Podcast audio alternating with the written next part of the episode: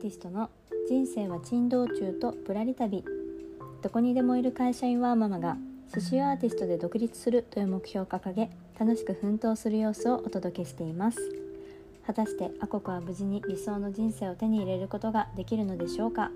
時に温かく時にヒヤヒヤと見守ってくださると嬉しいです。というわけで皆さんこんにちは。刺繍アーティストのアココです。えー、今日は3月8日ということでミモザの日ですね、えー、私はあの去年ぐらいからリフトさんっていうところで花のお花のサブスクですかね。毎月1つお花のブーケが届くサービスを利用しているんですけれども、えー、今月届いたお花のブーケの中にアカシアの花、まあ、ミモザですねもう入っていたので、えー、毎年ですねミモザの日にミモザを飾りたいなって思ってえー、飾れてなかったんですが今回はリフトさんのおかげでミモザを飾るミモザの日を過ごすことができております。はい皆さんいかがお過ごしでしょうか？というわけで、えー、今日のテーマなんですけれども今日のテーマは日本は世界的に見てかなりユニーク中の人が意識したいことというテーマでお話ししてみようと思います、えー、まあ日本って、まあ、島国ということもあってえー、私たちが思っている以上にユニークな国なんですね。で、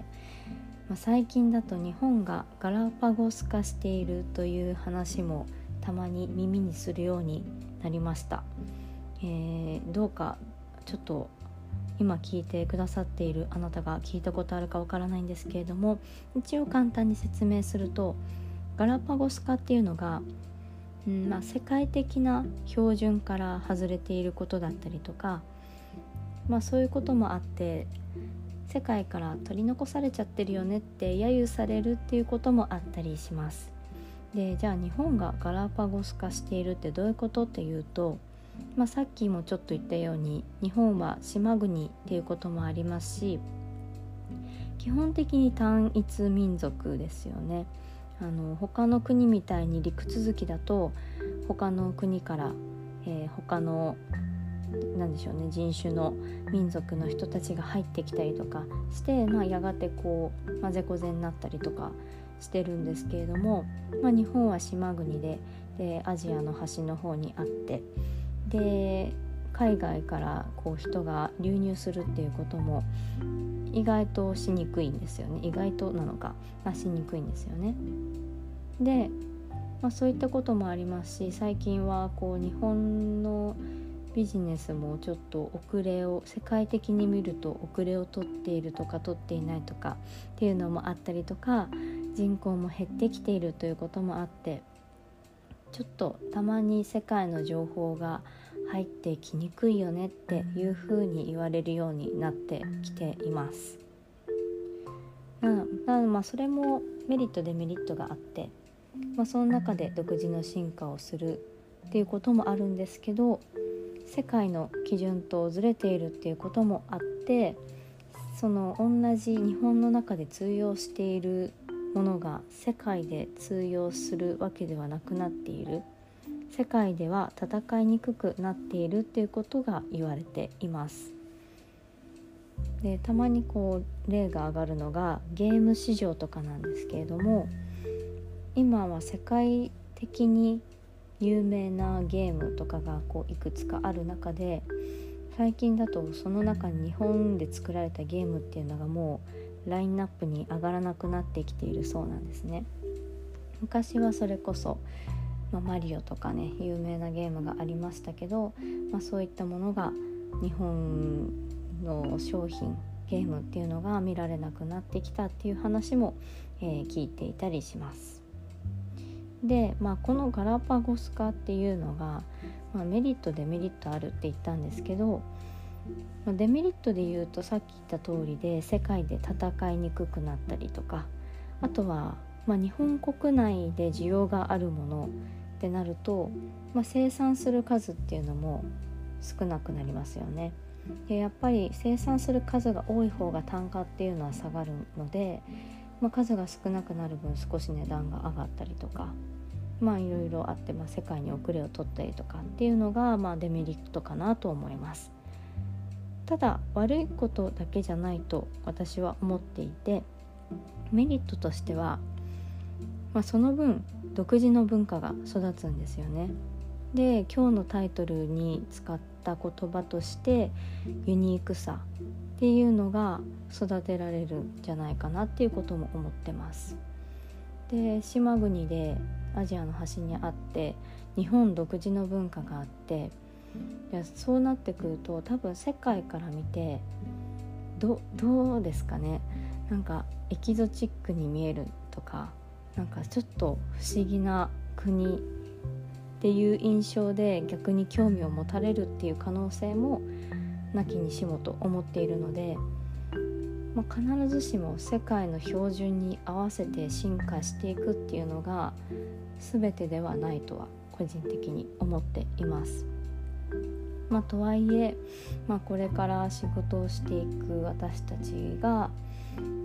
まあ、何年何年後も何十年後も、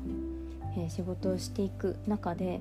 まあ、日本の人口も減ってきていてもしかしたら世界を相手にしなければいけない時が来るかもしれないって思うと、まあ、このユニークさを増していく日本の中で何ができるかなっていうことを今日はちょっと考えてみました。それが今日のタイトルの中の人が意識したいことなんですけれども、まあ、私が思う大事なポイントっていうのは2つあるかなと思ってます。まず1つ目が、えー、日本がガラパゴス化しているっていう事実自体をちゃんと理解しておくことで2つ目が言葉の壁とかに甘えずに意識的に世界の情報を取りに行くっていうのが大事なポイントになるかなと思ってます。まあ、1つ目は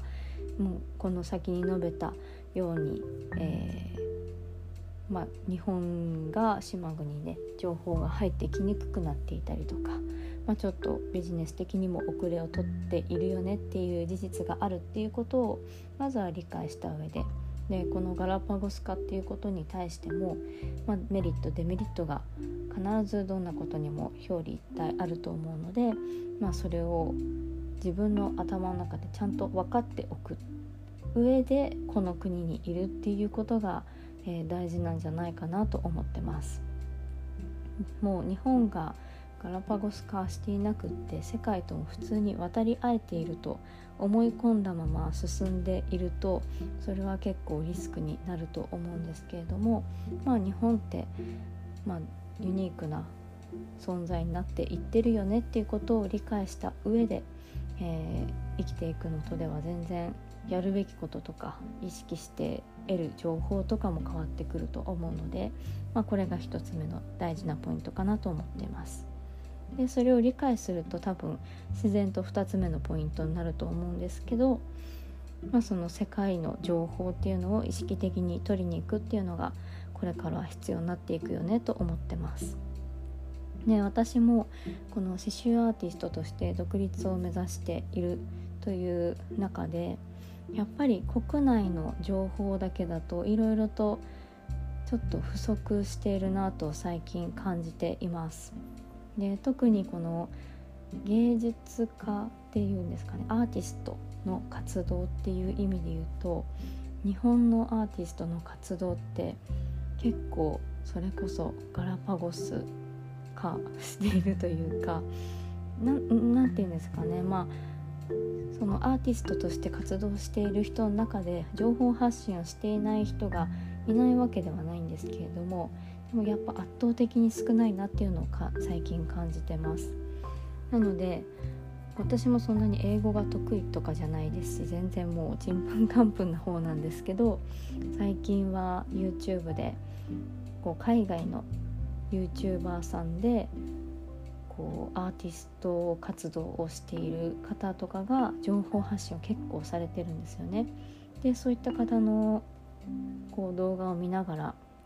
どんな風にマーケティングをしているのかとかそれこその情報発信っていうのをどういう風にしてやっているのかとかあとは日本では得られないようなこういうなんでしょうね自分の存在を何でしょうね出すツールがあるよみたいななんかこういうところに作品を出すと知名度が上がるよとかそういった情報も日本では得られないようなものとかが結構あって私もこう四苦八苦しながらあの普段ね日本の動画とかだと2倍速で聞くんですけど英語の時は逆に0.75倍速とかにしてめっちゃゆっくり聞いたりとか字幕が出るやつは字幕を使ったりとかしてなんとかやってるんですけどまあそうやって海外の情報を意識的に取り入れつつこの日本のユニークな、えー、進化の仕方の中に身を置いているっていうのはそこを組み合わせれば結構逆に強みになるんじゃないかなということも考えてます。はい。なので今日はですね日本っていうのが世界的に見てかなりユニークであってその中にいる私たち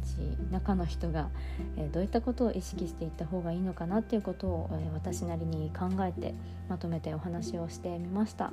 えー、あなたはどう考えるでしょうか？何か意識してやっていることとかあればよかったら教えてください。はいというわけで今日の放送気に入っていただけましたらスタンド FM の方はコメント欄やレター Spotify や Podcast をお聞きの方は Twitter や Instagram などで感想をシェアしていただけますと大変励みになりますそれでは最後までお聴きくださりありがとうございました刺繍アーティストのあここでしたではまた。thank you